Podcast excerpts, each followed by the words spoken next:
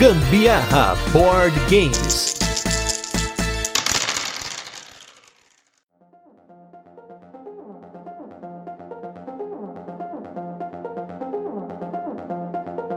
Fala galera, beleza? Aqui é Gustavo Lopes, Gambiarra Board Games. Hoje com mais um episódio especial Gambiarra Omoshiroi, Omoshiarra Gambiroi. Você escolhe aí o título que você quer para esse crossover entre esses dois podcasts da família Papo de Louco. E para isso hoje a gente está aqui com o Luiz e a Aline Hunziker para falar do jogo Seikoku no Lemuria. Tudo bem, pessoal? Fala, Gustavo, beleza? Fala, pessoal, como é que vocês estão? Oi, pessoal, tudo bem? Mais uma vez aí o Luiz voltando e do jeito que as coisas andam, o Luiz e a Aline vão voltar bem mais vezes do jeito que tá acontecendo as coisas aí. Tô vendo cada hora, ó, eu joguei um joguinho aqui, comprei um joguinho ali. O ano de 2020 de vocês tá rampando agora os board game, hein? Tá, tá. O, o Gusta virou nosso coach de board games, né? então nós estamos jogando as coisinhas, tipo, sei lá, jogamos um Saboteur. Ah, foi legal, o pessoal gostou. O que, que você recomenda nesse mesmo nicho, Gusta? Ah, recomendo esse e esse. Vamos lá e compramos. Então a gente já tem, pelo menos para esse final de semana aqui da gravação, já tem mais dois jogos para jogar aí que nós adquirimos, que é o Loser e o Resistance. Olha aí. Que é que tá rampando. Assim, subimos um pouco já o nível de valores que nós desprendemos nisso. Uhum, eu tô tendo até que dar uma controlada aqui no senhor Luiz, porque tá querendo comprar tudo. É, e o problema, o problema maior é que a gente tem a lúdica aqui na minha cidade, né? Que é Bauru. Então fica difícil, porque você passa na frente lá você fala, hum, um joguinho, não cai mal. E Lúdica paga nós, é isso aí. e olha só, o Loser, que inclusive já foi tema aqui do podcast. Se você não conhece o Loser, volta aí depois no nosso feed aí. Não vou lembrar agora o número do episódio, mas tá em torno dos. Salve, vou chutar, em lá pros 40, sei lá. Talvez esteja aí né, no, no, nosso feed aqui. Só dá aquela procurada, né? É, e se você quiser que a gente faça o um episódio de Resistance, que a gente volte aqui, só pede no comentário aí. É isso aí, ó. Porque o Resistance, como vocês bem sabem aqui, nossos ouvintes fiéis, sabe que é o estilo de jogo que eu geralmente não gosto, que é aquela coisa do blefe da dedução, com aquilo que o Luiz falou um termo muito bacana. Como é que foi, Luiz, o, o termo que você usou para falar desse tipo de jogo? Fora da mesa? Como é que é o. É, é off-table, falei. É, olha, olha aí, ó, negócio chique. Hum. A mecânica fora da mesa. Que depois de. Eu fiquei pensando, depois eu entendi o que, que significava isso, mas tem mais a ver com o que a gente chama de metagame, né? Que é o jogo é. dentro do jogo ali e tudo mais, né? Então, achei legal a ideia e vamos ver ver, né? A gente, 2021, vamos começar de promete. mente aberta, né? Promete, promete. Até porque, olha só, gente, para quem também acompanhou o podcast, em fevereiro do ano passado, a gente trouxe aqui no Gambiarra para o primeiro cast com convidados. Eu trouxe o Luiz, eu trouxe o Fabinho, lá do Chiclete Radioativo, e eu trouxe também a Gabi e a Carol também vieram aqui junto. Carol, que tá sempre aqui, claro, né? Ela né? Tá, né? veio junto para conversar um pouquinho sobre os primeiros passos no hobby. E a gente vai fazer o podcast dos segundos passos do hobby. Olha só, é. vamos conseguir a promessa. É aqui é dívida, hein? Tem os primeiros erros, né, do, do capital inicial e segundos passos agora. nova, nova sequência. Mas a. Uh... Já começa a abrir um pouco mais a carteira. É, exatamente. Mas uma coisa é, que a gente tá se envolvendo um pouco mais no hobby aí, que a gente tá sentindo que funciona muito bem, que eu acho que é o objetivo do hobby, né? Pra quem vem de fora, né? Tá entrando cada vez mais nisso, é a questão do divertimento, né, cara? Você, você pegar e jogar das 11 horas da noite até 4 da manhã Saboteur, não é qualquer dia que você faz isso, qualquer jogo que faz isso, né? uhum. né? Tem que realmente Exatamente. prender sua atenção, né? É, isso aí. E é isso aí. Para quem não conhece o Moshiroi, Luiz e Aline, por favor, rapidamente, manda aquela propaganda marota, porque o Moshiroi, né, tá cada dia salsando voos aí, hein, gente. O negócio nesse final do ano foi grande. O Moshiroi fez uma premiação sensacional para quem gosta aí do, do universo de mangás, especialmente, né? Mas também o mangás e animes, o universo otaku. Então comenta aí, por favor, Luiz e Aline, o Moshiroi. Não, o Moshiroi a gente nasceu junto com o Gusta também aqui, né? Com o Gambiarra como um podcast, né? E no podcast a gente sempre discutiu os temas relacionados a animes, mangás e tudo mais. Só que a gente sentiu a necessidade de expandir um pouco mais isso, até mesmo um desejo pessoal meu que até Augusta falou que esses jogos de interpretação e tudo mais não é com ele. Já isso é muito comigo, porque eu adoro isso, é a coisa que eu mais gosto. E daí surgiu o canal no YouTube do Moshiroi, onde lá eu faço até alguns personagens, faço umas bobeiras, uma, uma aspiração minha de conteúdo. Tudo isso foi se comunicando, foi crescendo, foi se envolvendo cada vez mais. E que nem o Augusta falou, esse final de ano agora a gente fez o Manga Awards, uma premiação voltada pro universo de mangás e tudo mais. Que foi um sucesso, foi, acho que quase, agora não me lembro, foi 8 mil votos das pessoas, né, no evento, 8 mil pessoas votaram na, na premiação, teve é, se eu não me engano, agora não lembro de cabeça, Augusto. Eu sei que tu tava lá junto, me ajuda a lembrar. Quantas pessoas simultâneas a gente teve no dia? Foi quase mil, né? Foram quase mil pessoas ao vivo e no dia seguinte já tinha mais de 6 mil visualizações no vídeo em menos de 24 horas, hein? Ah, eu tô olhando aqui, já tá com mais de 8 mil visualizações. Olha mais aí, de 8 mais de mil? 8 mil! Que isso? Olha aí, mais de 8 mil, hein? Mais de 8 mil, quem diria, hein? Mais Quem de 8 diria? O Moshiroi mais de 8 mil, mas tudo bem, né? mil. Tá bom. É, mas foi um momento que eu fui cancelado pela primeira vez na minha vida na internet, fiquei feliz com isso. E... Ficou muito não, ficou mó dramático. Não, eu fiquei, mas depois me, dramático. me ajudou a abstrair. Que eu falei, não, beleza, se eu tô sendo cancelado, se as pessoas estão reclamando do meu conteúdo, quer dizer que tá chegando pra pessoas novas. Isso é um sinal muito bom. Que pessoas que não são da minha zona de conforto de conteúdo estão recebendo. E Exatamente. isso é muito bacana. Mas assim, se você quiser conhecer o Moshiroi, procura por Omoshiroi na sua plataforma de podcast favorita. Procura por Omoshiroi lá no site do Papo de Louco, tem a abinha, né, do Gambiarra, tem a abinha do Omoshiroi também. E procura também no YouTube. YouTube lá a gente faz os conteúdos que eu falei com vídeo e tudo mais. São as formas de você encontrar o Omoshiroi por aí. Também nas redes sociais tem lá o meu Instagram, que é Luiz Hunziker, da Aline, Aline Hunziker. Você encontra a gente lá também falando umas bobeiras de vez em quando. E agora, depois a gente apresentou nossos convidados, como sempre, aqui, sempre dando a palavra para os nossos convidados, vamos começar falando do jogo Seikoku no Lemuria.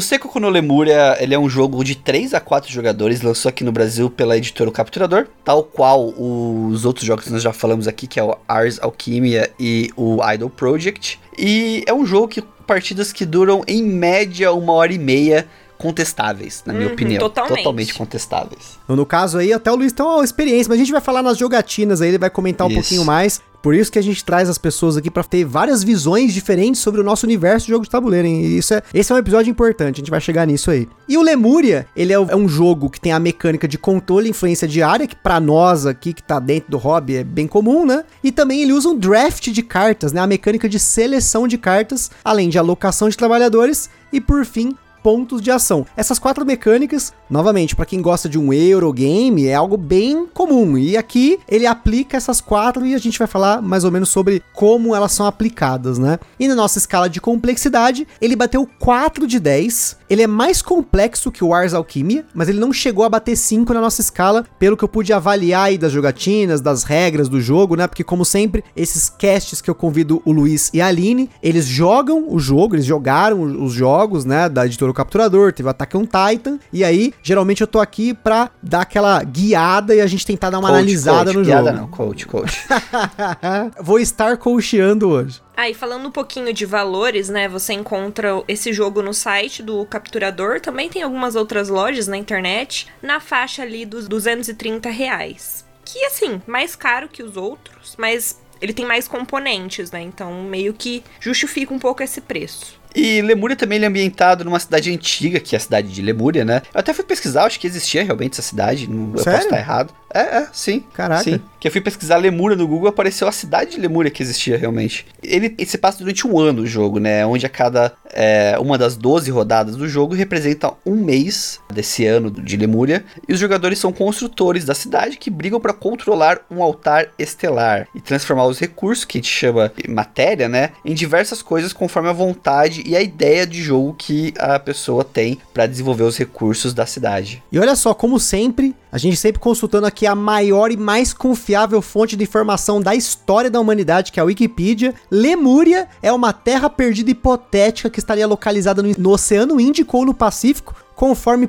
postulado por uma teoria do século XIX, agora desacreditada. E aí essa ideia na época foi adotada por ocultistas e consequentemente ela foi, como sempre, incorporada à cultura pop, hein? Olha só. Então Lemúria não é original, hein? Isso aqui é coisa Será que é da os mesmos copiada. criadores da Terra plana? Olha os mesmos só. criadores da Terra plana, de Atlântida e de São João do Meriti, Lemúria.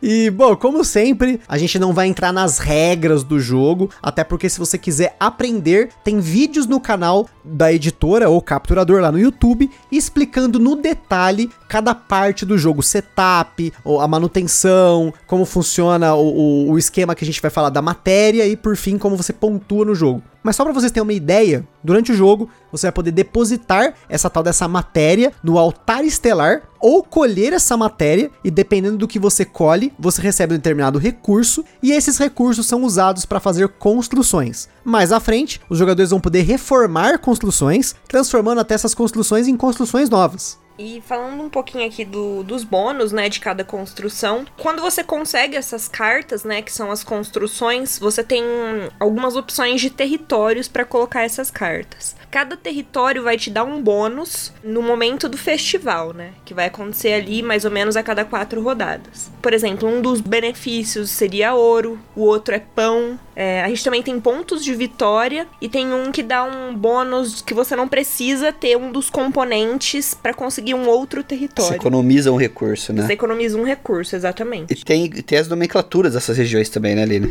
Isso, que é a religião, o mercado, a fazenda e a política. Também da, a gente falou da, da cidade, né? Toda cidade precisa de cidadãos. E os cidadãos na, no jogo são representados por cartas, né? Que acabam dando efeitos que ajudam na hora de você planejar a sua partida. Você, você usa o recurso de comida, né, de pão, para poder utilizar o, essas pessoas, esses cidadãos, essas cartas que você tem. E com elas você tem alguns efeitos que te ajudam numa construção, te ajudam às vezes a movimentar uma construção diária, né, para você poder às vezes a, obter um outro recurso numa outra rodada. Ela dá um dinamismo diferente pro jogo para não ficar só na mecânica ali, só na parte de tabuleiro, ele também dá algumas mexidas, né, na partida em si. Acho que a gente não explorou muito isso, né? Ah, eu não explorou porque eu falei, pessoal, vamos comprar carta. Eu acho que só o Lucas e eu comprava mais carta, você comprou muito pouca na rodada. Não, eu que fui, eu que ganhei o jogo. Não. Tá, a gente conversa isso. Tá, a polêmica, polêmica. E é legal que essas cartas, né?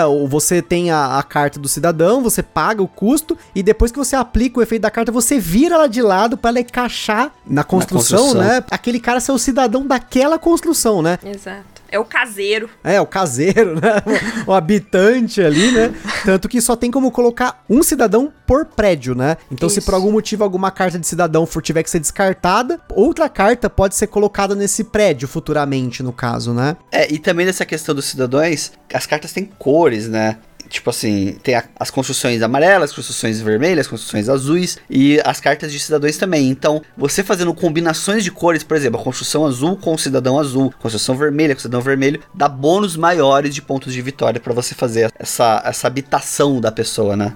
E no caso desses pontos, durante o jogo também, eles são muito importantes porque a ordem de cada turno posteriormente ela é determinada pelos jogadores que estão mais atrás na pontuação. Porém, você tem um esquema no jogo que você pode reservar uma posição na ordem de turno. Ou seja, temos aí mais um jogo com uma ordem de turno diferenciada. Eu gosto muito dessa mecânica. Acho que ele é um dos pontos positivos para mim do Lemuria, para quem gosta de mecânica, é esse esqueminha da ordem de turno. E além disso, mais adiante no jogo, o altar que você tem com as matérias também vai se movendo a cada rodada e você pode manipular esse altar, o que pode mudar o tipo de recurso que a matéria que você coloca nele pode representar. Isso pode dar um benefício no futuro que você está planejando pegar um recurso que ainda não é aquele, mas você gira o altar para pegar, ou para você ferrar o amigo, para que ele não pegue o recurso que ele está tentando plantar ali, né? E aí, por fim, as construções, elas também mudam a cada rodada, né? As construções disponíveis para você poder comprar. Isso foi até um ponto difícil, porque a gente esquecia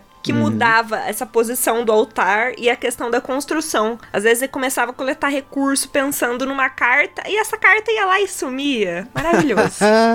É, a manutenção, né? Todo jogo tem essa manutenção de tabuleiro a cada turno, né? Ela você acaba tendo que pensar adiante, mas talvez nem sempre tão adiante, né? É, exato. A gente esqueceu direto isso aí. Mas eu esqueci é porque eu tinha que fazer a manutenção do tabuleiro. Eu esquecia de. Ah, distribuir três tá cartinhas.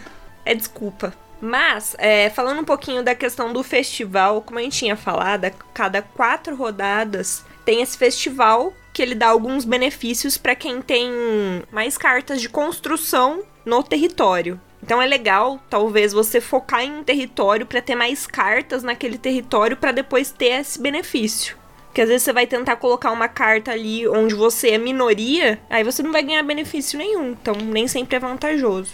E para ganhar o jogo você tem que ter mais pontos de vitória. É, e, e, também quando você tem algumas. a construção ocupada, alguns outros critérios durante o festival, você também ganha pontuações extras, né? Que ajudam na somatória final sua da partida. Não, o, o, legal é que esse festival, ele meio que ele quebra o jogo em três, né? Porque você tem ali representado no jogo 12 rodadas, que seriam 12 meses, e a cada quadrimestre você tem ali um festival tal. Então eu achei legal a ideia aí, né? Não sei se a aplicação dela é tão é. legal, mas a ideia é bacana. É como se o jogo tivesse três big rodadas, entendeu? É. Rodadas que você pode usar o benefício delas para tentar passar à frente. É. Né? Sim, mas sim. É como se o jogo eh, realmente tivesse três rodadas. Tipo, que essas intermediárias até chegar ao festival fossem parte de uma rodada em si, né? Que na, até, até chegar na pontuação. E o Lemur, ele também é um jogo do designer Kuro, né? É, que é o designer japonês. Ele também é autor do outro jogo da editora O Capturador, que é o Ars Alquimia. E se você quiser conhecer um pouco mais sobre ele, volta no feed de GBG, ouve o cast sobre Ars Alquimia, a gente falou um pouco mais sobre ele lá, que eu não sei se ele tem mais jogos que não vieram para cá ainda, mas assim, você abre a caixa do jogo, você fala, OK, é o mesmo criador, é o mesmo designer do jogo mesmo, porque dá para perceber muito das mecânicas que ele gosta de usar nos dois jogos. Inclusive nesse outro cast aí, que o, o Luiz comentou, do Ars Alquimia, nós falamos da editora do Kuro, que é a Manifest Destiny. Então, para não ficar repetitivo, né, a gente fala de novo disso, volta também, confere lá no cast. Aqui vale a pena mencionar que o Lemuria, além de ter sido licenciado pela editora O Capturador, também ele saiu lá fora por uma grande editora, que é a TMG, que é a Taste Ministerial Games, que ela é responsável por grandes jogos como Orleans, o Village, que a Carol adora aqui, e o Amun-Re, que é um jogaço aí também.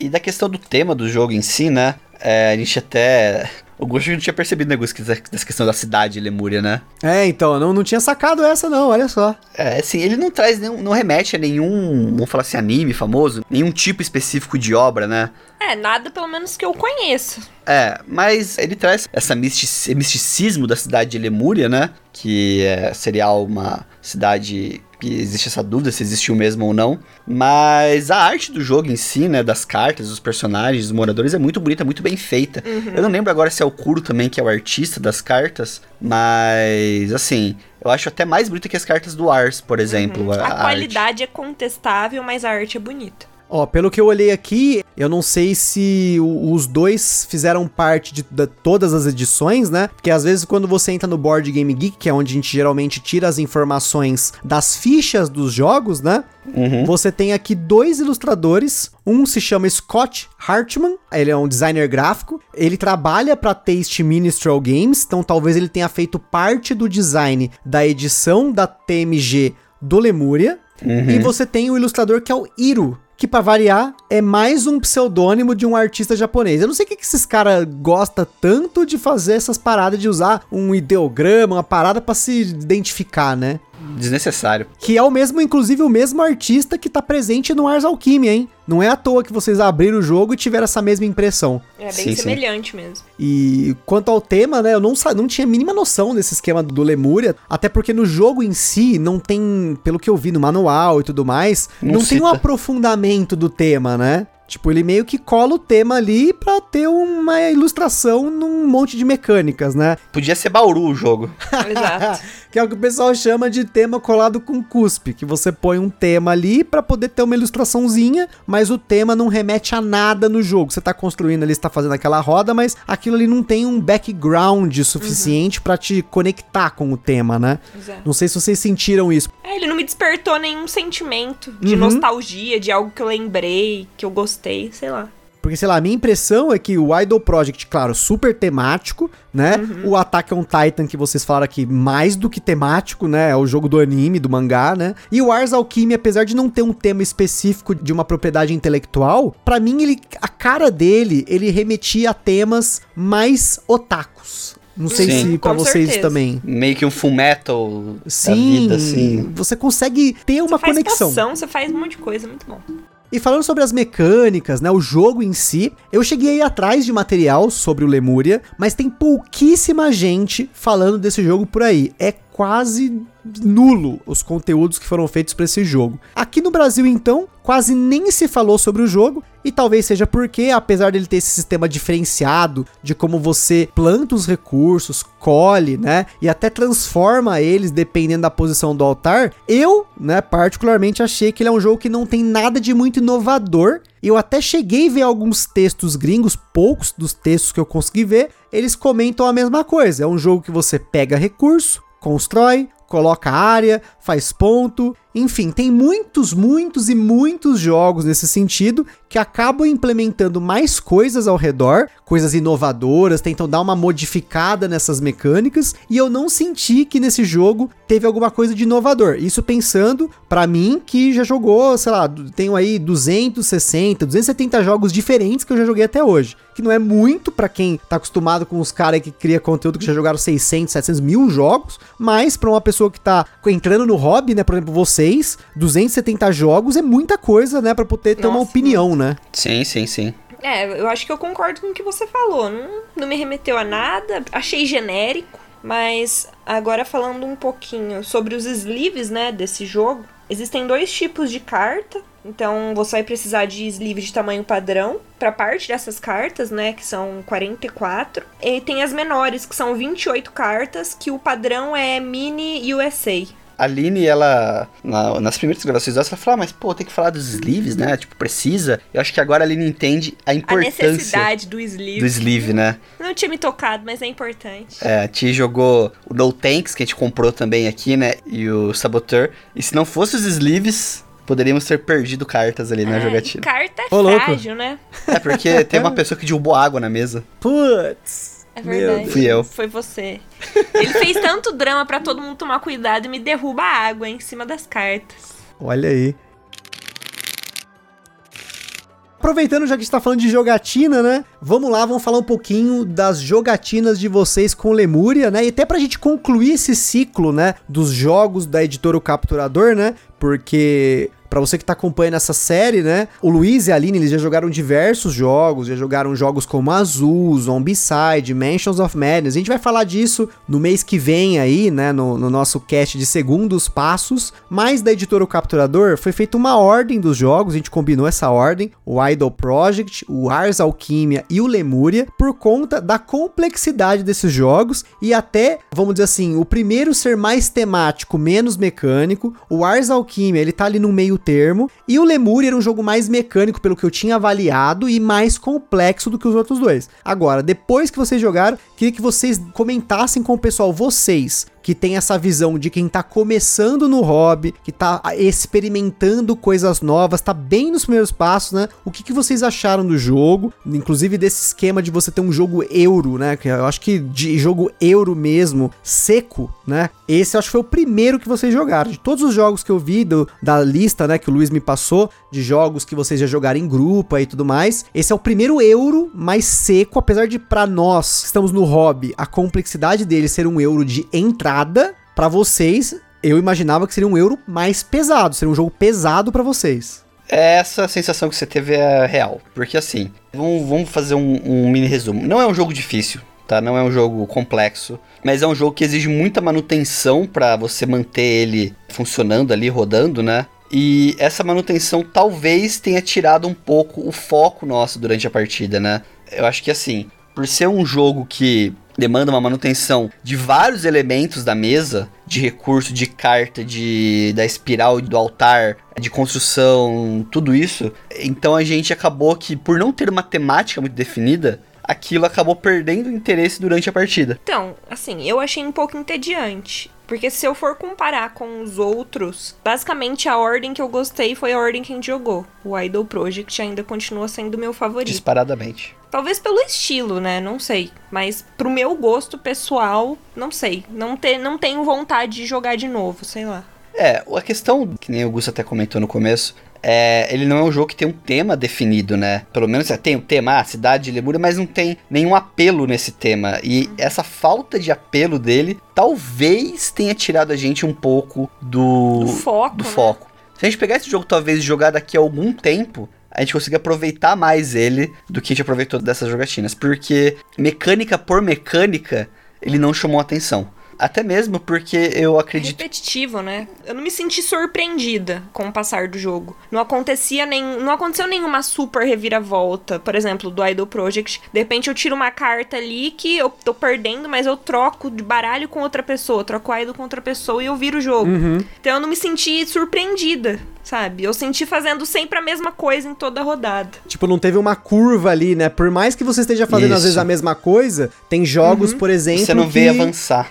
Exato, mas, mas até de outra forma, tem jogos, por exemplo, que conforme você vai avançando no jogo, a sua máquina de pontos aumenta, que a gente chama de engine building, né? Você vai construindo uma máquina pra você pontuar e melhorar cada vez mais, ou até mesmo jogos que, tipo, sei lá, nas primeiras rodadas você tem cartas de nível 1, depois de nível 2, nível 3, então vai aumentando o custo, mas aumenta o benefício. Você tem essa curva durante o jogo, né? Porque principalmente para jogos mais longos, né? Por exemplo, na caixa do Lemuria, ele menciona 100 minutos, né? Que é uma hora e 40 de jogo. Uma hora e 40 de jogo é bastante tempo. Eu entendo que tem muitas pessoas que estão acostumadas a jogar jogos de 3, 4, 6, 10, 12 horas de duração. Wargames nem se fala, mas pensando num jogo com uma complexidade igual a do Lemuria, talvez ele tenha um- uma curva de- eu, eu esqueci o termo específico. Se o meu amigo Anderson Butileiro, designer de jogos maravilhoso, estivesse aqui, com certeza ele saberia o termo correto para se aplicar numa situação dessa. Mas como não é o caso, é você ter no design do jogo ele mais fluido para que conforme você vai melhorando no jogo, vai aumentando a curva de empolgação. E até uma outra coisa que vocês comentaram, que é legal porque eu, eu lembro de um cast que a gente gravou aqui, que a gente falou sobre o DNA dos autores de jogos, né, dos designers, né? Uhum. E tem um designer de jogos que é o James Tegmeyer, que tem uma coisa que ele fala e que ele coloca nos jogos dele, é que ele, durante as rodadas, né, vamos supor, joga eu, você, Aline, eu, você, Aline, eu, você, Aline, não tem uma, uma etapa no meio disso que quebra e, faça uma manutenção que nem acontece no Lemúria, de você limpar as cartas de construção, coloca mais cartas de construção, e enfim, você tem que girar a roda, prestar atenção em várias coisas para fazer Quebra o manutenção flow do jogo, né? quebra o flow do jogo. E tem jogos que às vezes faz sentido você fazer isso, porque, sei lá, o- são vários turnos e aí tem uma rodada, essa rodada é um pouco longa, e aí você meio que fecha um ciclo nessa rodada. Eu não senti isso no Lemúria. Eu senti que são 12 rodadas, mas são 12 rodadas curtas. Então essa manutenção que você reclamou de ter que fazer toda hora, às vezes esquece, porque você tem que fazer aquilo repetidas vezes, talvez no, com um pouquinho de game design isso teria mudado. Talvez a manutenção fosse feita a cada festival, que são a cada quatro rodadas. Ou então o festival seria reduzido para cada três rodadas. Enfim, eu não sou game designer, eu tô dando a minha opinião aqui pensando nos outros jogos que eu já joguei, que a manutenção às vezes não é tão complexa para um nível de jogo, que é o caso aqui, a gente colocou ele em 4 de 10 na nossa escala. Para quem entrar lá no Board Game Geek, esse jogo tá com peso de 2.86, então ele é um jogo de leve para médio. Então, vocês não deveriam sentir tanto isso. O jogo deveria ser um pouco mais fluido. Então, essa impressão que vocês tiveram é muito válida. E eu acho que eu senti também falta de um elemento surpresa. Uhum. Achei muito. É muito repetitivo, né? Como eu tinha dito. Não me surpreendeu. Em determinado momento, parecia que, tipo, que nem eu venci, né? Parecia Aham, que não tá tinha bom. mais Não como precisava falar, mas perder. tudo bem. Não, tipo, eu tava numa posição confortável. Não tinha mais como ninguém me vencer, sabe?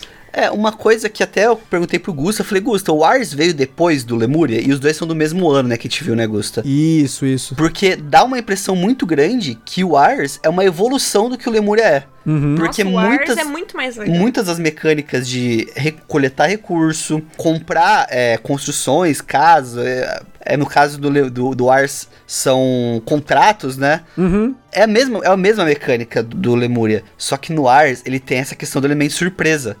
Porque Tem os dados também. Isso, Não sei. porque você, por Mais exemplo, dinâmico. tomar uma decisão pode influenciar no jogo do outro mais diretamente do que acontece no Lemuria. Tinha muitos casos no Ars que, por exemplo, ah, eu pegava. O Ars, se você não viu o podcast nosso lá, tem uma mecânica de você distribuir cidadãos, trabalhadores, né, no tabuleiro. Eu ia lá e jogava todos os meus trabalhadores num lugar para não deixar ninguém mais fazer nada naquele lugar. Era uma Uhum. estratégia de jogo e isso gerava uma- um dinamismo maior. No Lemúria não, eu achei que, assim, tem as cartas cidadãos que trazem efeitos diferentes, mas os efeitos eles são muito diretos para você. Assim, é, Não é- influenciam os outros não jogadores. influencia o jogo, influencia a sua pontuação, ou influencia a sua, a sua compra de recurso. Assim, no geral, é como É se. morno. Eu achei que o jogo ele não esquentou em nenhum momento, sabe? Em nenhum momento o jogo começou a pegar fogo no É, sentido ficou de. super empolgado e tal. Isso, de todo mundo se envolver num nível de criar uma estratégia muito mais definida pra ele. Porque dependendo do que você seguir, uma parte pra frente do jogo já fica quase impossível de você voltar atrás na estratégia, vamos dizer assim, sabe? Uhum. Ele fica muito claro isso. E até que você falou, achei interessante de questão de manutenção, né? Os turnos do Lemúria são curtos. Ele, assim, o jogo é longo, mas os turnos são curtos. E eu senti assim, eu- que nem tem lá no futebol, sabe? Tempo de bola rolando e tempo de bola parada. Uhum. Se fizesse um tempo de mesa rodando e tempo de mesa parada, eu acho que daria quase uns 50%, assim, tipo, pra cada, sabe? Uhum. É, é, entre manutenção e, e jogar mesmo. Sim, sim. Ó, e falar uma coisa pra você. Pessoas que fazem token de carta, de recurso, que cada lado da carta é um recurso, é corno. Não é possível. Não, pra economizar aquele papelzinho sem vergonha. é, porque, assim, a- a qualidade do, do material do Lemur é muito boa. Achei boa a qualidade das cartas, do tabuleiro. A impressão é boa, mas Não, não, a falar, gramatura eu do papel não. As cartas são boas, qualidade, que é a mesma do Ars. O tabuleiro é bom. A questão do- dos peões, dos recursos, dos quadradinhos, bloquinhos, muito bom. Chega na parte dos recursos, aí dá uma descambada. Eu sei, eu vi, é padrão da- do design do jogo mesmo. A versão americana do jogo é o mesmo padrão, idêntico. Eu vi que até alguns, algumas questões de peças de personagem mais mudam na versão americana, mas é, o recurso não. E o recurso é assim: um lado, por exemplo, é comida, do outro lado é ouro. É aquele tipo de recurso que tá na mesa, se você encostar, sei lá, a mão sua um a pouco, mão, você, um se pouco você suada, lembrar você encostou, quando a tá, peça você grudou na sua que mão, você tinha. quicou na mesa, você não sabe mais que recurso que era, entendeu? E o que, que a gente teve que fazer? Eu fiz, por exemplo, né? Dá pra roubar. É, dá pra roubar um pouco. O que eu fiz pra poder organizar um pouco, eu tive que pegar potinhos de tapoeira, assim, sabe? Colocar é, os recursos, as duas faces de cada recurso, em potinhos separados, pra não ficar aquela loucura. Porque ah, mesmo assim, o tempo de manutenção era grande, de recurso, de compra, de troca, sabe? É é, Eu também senti dificuldade porque era um, um papelzinho bem, pequeno e fininho. Então era difícil até de pegar e virar. É, Esse esquema de recurso de dois lados, realmente, eu não sou muito fã. Ainda mais se são recursos diferentes, a menos que o jogo tenha uma quantidade de recurso, de papelão, de coisa muito grande. A exemplo aqui, pra quem conhece os jogos do Uwe Rosenberg, eu tenho jo- dois jogos médios pra pesado dele, que é o Banquete Odin e o Fields of Arley. E tem tanta peça nesse jogo, mas tanta peça, que se tivesse que fazer um marcador de um lado pra cada coisa que tem no jogo, nunca ia caber na caixa, porque já tem mais de 500. Sendo dupla face, imagina sendo de um lado. Mas aí, no caso do Banquete Odin, são componentes bem grossos, né? Então não é tão fácil você flipar eles assim, né? Ele é mais durinho, mais pesado na mesa, né? Faltou uma gramatura maior aí no- nesses componentes. É, porque assim, até não são tantos recursos, Lemulha, o jogo até fala que os recursos são limitados, assim, não sei. É, eu acho que foi uma escolha do próprio Kuro, talvez, na hora de desenvolver o jogo, mas me incomodou, entendeu? Até o tamanho das peças é bem pequenininho mesmo, assim. Se vocês olharem depois algumas fotos, vocês vão ver lá que lá no Instagram que é bem pequenininho as peças, são bem fáceis de perder até. Me incomodou um pouco, de verdade, isso. A manutenção disso não era muito problemática. Porque, ah, alguém vai colher recurso. Ah, eu colhi tal recurso. Aí eu tinha que ir lá pegar a pecinha, dar pra pessoa. Ah, mas agora eu vou gastar. Eu pegava a pecinha, devolvia. Eu fiquei como o centro, da, centralizando essas movimentações da mesa. É o banqueiro. Banqueiro. E, cara, assim, muito tempo, né? Parado do jogo pra fazer essas movimentações. Ah, eu tenho duas dessas. Troca duas de um por uma de dois, sabe? Que vale dois pontos. Muita, muita ger- gerenciamento. Coisas que, por exemplo, tem no Ars, mas é mais rápido, mais dinâmico, são menos recursos, né? E tem bastante no Idol. Só que, assim, é muito mais dinâmico, entendeu? É muito mais dinâmico, ele flui muito mais fácil. Porque no Idol é um recurso com valores diferentes, né? Ali não, ali a gente até se confundia às vezes, tipo assim, ah, peguei tijolo, ah, mas eu ia lá e pegava pedra. Não, não, mas não é pedra, é tijolo, ah, eu devolvia a pedra, pegava tijolo. É como se fosse o dealer da mesa, sabe? Em alguns momentos. Aham, sim, Tava sim. lá administrando só o jogo pra fazer ele fluir. E assim, o tamanho de tabuleiro é igualzinho do Ars, mesmo tamanho mais ou menos ali. As pecinhas são bem parecidas, os modelos, os formatos e tudo mais. Mas eu bato de novo nessa tecla. É um jogo que ele simplesmente parece mecânica por mecânica. Não tentar achar uma forma, talvez, de amarrar tudo isso de forma agradável pro jogador, entendeu? As mecânicas existem, são legais individualmente as mecânicas, se você pensar elas, mas no conjunto da obra fica um jogo que talvez ele não agrade muito por conta disso. Ele fica muito mecânica por mecânica, sem uma temática muito definida e sem esclarecer muito ao jogador as intenções na hora do jogo, né? A gente falando de mecânica de novo, até que você falou do leilão de rodada, né, Gusta? O leilão de rodada do Idol, por exemplo, é absurdamente mais divertido, mais dinâmico e mais interessante, né? Que é um leilão a rodada.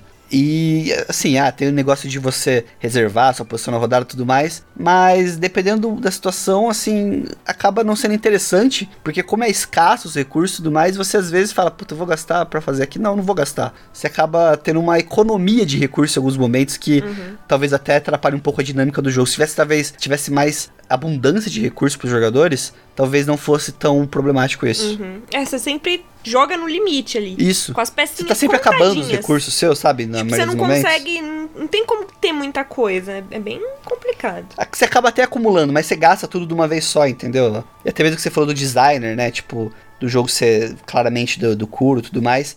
O jogo do, do Ars, ele tem essa mecânica que você falou, Gus, essa dinâmica de evolução do tabuleiro, né? Você, na primeira rodada, você não pode comprar cartas XYZ. Aí depois você pode. e- Então você fala, ah, beleza, acho que eu vou economizar pra depois comprar as cartas assim, comprar as cartas assado. Você tem essa evolução, coisa que não tem. Do jeito que começa o tabuleiro, ele vai até o final, basicamente. No Ars Alquimia você tem um arco, né? Vamos dizer assim, Isso. de evolução, né? E, mas uma coisa bem importante, até pra gente concluir o pensamento aí, né? Que, em primeiro lugar, né? Foi muito legal que eles puderam aqui, tanto o Luiz quanto a Aline, ter essa experiência, porque nesse momento eles já jogaram jogos de diversos tipos. Já jogaram abstratos, já jogaram jogos família, Ameritrashes bem raiz, assim, é, jogos euro agora, né? No caso com o, o Lemuria e até o Ars, que tem o elemento de Eurogame e tudo mais. E tem muita coisa aqui que é também em relação a, do desenvolvimento do jogador, né? Então pode acontecer de no futuro por vocês começarem a jogar mais jogos, ter mais experiências com essas mecânicas que aparecem constantemente nos jogos, talvez voltar ao Lemuria possa fazer sentido. Ao ponto Sim. de você falar, poxa, agora esse jogo faz sentido porque eu tô mais atraído por a mecânica, pelo quebra-cabeça, talvez, as, vamos dizer assim, a experiência com o jogo, de você jogar até mais vezes, mas não mais vezes agora, mais vezes depois, de você se sentir mais confortável em jogar um jogo assim, porque aqui, já falei algumas vezes no podcast, a gente tá agora em janeiro de 2021, em janeiro de 2020, eu jogar um jogo euro, mesmo que fosse um euro de leve para médio, não era algo factível, porque não era algo que atraía as pessoas com a quem a gente jogava, especialmente a Carol, que não curtia esse tipo de jogo, mas com o tempo a gente co- começou a jogar aqueles jogos que- de explodir a cabeça e aquilo naquele momento, aquele mindset naquela hora, né? Olha o coaching aí, ó, mindset naquela hora fez sentido e aquilo clicou alguma coisa. Tanto que hoje o nosso gosto mudou muito. Quem ouviu o nosso top 5 2020 e depois ouviu o top 5 2019 é totalmente diferente. A coisa mudou assim, a 180 graus, assim. É um negócio que mudou e nada impede de mudar. Mas também nada impede, por exemplo, de simplesmente não ser o perfil de vocês, esse tipo de jogo. E vocês gostarem mais de party games, de jogos mais temáticos, jogos mais imersivos do ponto de vista de reviravoltas, de sorte. Então, é muito legal a gente fechar essa experiência dos jogos do capturador e não porque a gente vai fechar os especiais com o Moshiroi, muito pelo contrário, a gente quer fazer mais especiais. Agora tudo vai depender dos jogos que o Luiz e a Aline vão jogar por lá pra gente poder falar aqui, né? Então vamos ver aí É. se no pós-jogos aí do capturador a gente consegue fazer mais casts aí e trazer vocês aqui de novo pra falar desses jogos, por exemplo, que aqui não rodariam, porque, por exemplo, como o Luiz falou, o Lemuria, ele é um jogo de 3 a 4 jogadores. E aqui, como vocês sabem, eu tenho muita dificuldade de jogar jogos que começam com três. Se eu não começar com dois e não rodar legal em dois, é difícil ficar, é difícil da gente jogar muitas vezes, analisar o jogo, a menos casos de jogos mais levinhos, né? Tem vários jogos aqui que a gente já cobriu aqui no podcast, como é o caso do próprio Loser, que o Luiz comentou, o Saboteur, Sabotur, que o Luiz comentou também, que é um jogo que começa em 3 e vai até 10, né? Uhum. Enfim, são jogos que, pela dinâmica de jogo, é fácil eu pegar pessoas que estão fora do hobby e falar assim: ó, vamos jogar esse joguinho, eu te explico em 5 minutos em 15 a gente já jogou. Ou em 30 minutos, sei lá. Depende. O Saboteur, por exemplo, tem partida que a gente levou 40 minutos jogando, né? Mas enfim, isso aí fica pra gente, em outras experiências, poder falar sobre isso, né? Então, conclusão, Aline Luiz, o que, vocês querem deixar de recadinho para quem quer conferir o Lemúria? O que, que vocês acharam assim conclusão? O que você acha? Vocês estão de fora aí, qual é a visão de vocês? Eu acho que é um jogo que ele aplica muito para quem gosta da mecânica do, em uhum, si, sabe? Sim. É mais mecânica, menos tema, vamos falar assim, do jogo. Uhum. Talvez um Eurogamer, uma pessoa que. Sem é, grandes surpresas. É, que ela quer realmente sentir a mecânica do jogo acontecendo ali, talvez seja um jogo agradável para elas. Assim, é como você falou, hoje talvez para nós não seja o perfil de jogo que nós gostamos, mas provavelmente em algum outro momento a gente vai voltar a jogar ele, que a gente tá fazendo um rodízio de jogos e tudo mais ali. A gente volte nele e quem sabe com outras experiências, outra, outro histórico de jogos, a gente consiga se interessar e curtir o jogo. Mas o que eu sinto, pelo menos hoje, é que isso ajudou muito essa jornada toda a definir um perfil de jogador nosso, né, uhum, da nossa mesa. Com certeza. É, definir um perfil de jogos que funcionam melhor e nisso a gente acabou conseguindo ter um foco dire mais direto naquilo que talvez funcione com o nosso grupo, né? O Gusto até ajudou a gente aí com esses tipos de jogos, são esses jogos que off-board, né, que a gente falou que funcionam mais fora do tabuleiro. Eu sinto que esses são os jogos que funcionam melhor com o nosso grupo porque é um grupo que, vou falar assim, muito interpretativo, sabe? Que gosta dessa questão do blefe. Da bagunça, né? Dessa bagunça, de uhum. apontar o dedo na cara. Funciona de muito ferrar bem. Ferrar o outro. Ferrar o outro e fazer brincadeira, chantagem até durante a partida. Até fazendo aposta no, no, no, no Saboteur, eu comecei a apostar, falei, eu aposto tal coisa que você é e ficar brincando com essas dinâmicas, ou até tentar induzir, né? Tipo, no, no, no Saboteur tava jogando, eu eu achava que duas pessoas eram e era um casal, né? Eu falei, ah lá, o casal de traidor. Eu falei, ah, é verdade o casal. Eu falei, ah, então você já, já assumiu que vocês são. tipo, é, então, é, funciona melhor. É um, a gente se diverte mais, né? Uhum. Tanto que foram esses jogos que a gente acabou fazendo partidas seguidas, consecutivas, uhum. maiores. Em Idol também foi um jogo que também teve várias partidas consecutivas, que essa dinâmica da, do, das idols aí chamou atenção. É engraçado você jogar, se sentir um empresário de idols ali. É, as cartas são divertidas. É, mas isso tudo, essa jornada, esses episódios, tudo mais, ajudou a gente a traçar esse perfil. Saber qual que é o nosso nicho, o nosso foco e qual que é, talvez, os tipos que a gente vai curtir mais. Não quer dizer que a gente não vai jogar outros jogos, mas a gente sabe qual que é a linha qual que, que a gente vai gastar nosso dinheiro. Que a gente vai gastar nosso dinheiro e vai seguir. E vai um pouquinho para cá, vai um pouquinho para lá, vai testando coisas fora e expandindo aos poucos, mas pelo menos a gente sabe quais são os tiros certos ali que funcionam para nós. E eu estou torcendo aqui para que, né, que a gente logo vire jacaré, né? Para poder vocês poderem aproveitar na lúdica aí, né? Que se eu não me engano, vocês podem alugar jogos. Eu não sei se tem um espaço aí na lúdica que vocês podem jogar o jogo na loja, né? Mas tem, futuramente tem. seria muito legal, porque vocês vão poder ter experiências de jogos que são caros, pra, né? Tem casos de uhum. jogos aí mais temáticos que eu acho que vocês gostariam muito, seria muito legal para vocês, mas que eu não vejo agora sentido você gastar 300, 400 reais num jogo desse tipo, né? Não tendo aí o, o grupo preparado para chegar a isso, vamos dizer assim. A gente sempre fala nisso, e não é que é uma evolução porque os jogos mais complexos, você está no ápice da, dos, você como jogador. Não é isso. É mais porque, como qualquer exercício, eu acho, eu acredito que se você começar de baixo e você cada vez mais for aumentando o peso, igual na academia, você vai aumentando o peso, você vai ganhando mais músculo, você vai praticando mais. Então, essas mecânicas acabam saindo da frente e a diversão, o aproveitamento, a estratégia, a tática, a diversão realmente do jogo, ela acaba sendo mais importante do que você ter que entender aquela regra que muitas vezes é parecida com outro jogo, então você acaba fazendo essas conexões aí ao longo dessa jornada. Por isso que a gente incentiva, claro, cada vez mais você tentar identificar qual que é o peso máximo de jogo do seu grupo. É tal. Será que agora eu gostaria de colocar um jogo mais pesado, mas dentro da linha dessa galera, talvez funcione? Não sei, tem que testar. E nada melhor do que numa luderia alugar um jogo. Nesse momento da pandemia, não tem como fazer o número um, né? Que é na luderia. Então, se vocês têm a oportunidade de alugar os jogos, é uma boa ideia, ainda mais que vocês têm um grupo, né? Tem a família aí, eu sei que joga Luiz, Aline, o irmão do Luiz, então em três pessoas para pegar um aluguel de um jogo de 60 reais, cada um paga 20 conto, e esse jogo custaria 10 vezes mais, valeria muito a pena, né? Para vocês jogarem, experimentarem. Gostou do jogo? Pensa duas, três, quatro, dez vezes antes de comprar, né? É, eu sou, até porque, né? Para quem depois acompanhar o canal do Luiz e da, da Aline lá, o Moshiroi, vocês vão ver que eles gastam uma grana aí com mangás, né? Então não dá pra ficar competindo no orçamento. Né? Jesus amado. É, olha aí a inflação, não é só no, no, board game que o novo normal é o triplo do preço do normal que era um, dois anos é. atrás, hein? Tá feia a coisa. Tá Mangá basicão, 30 reais.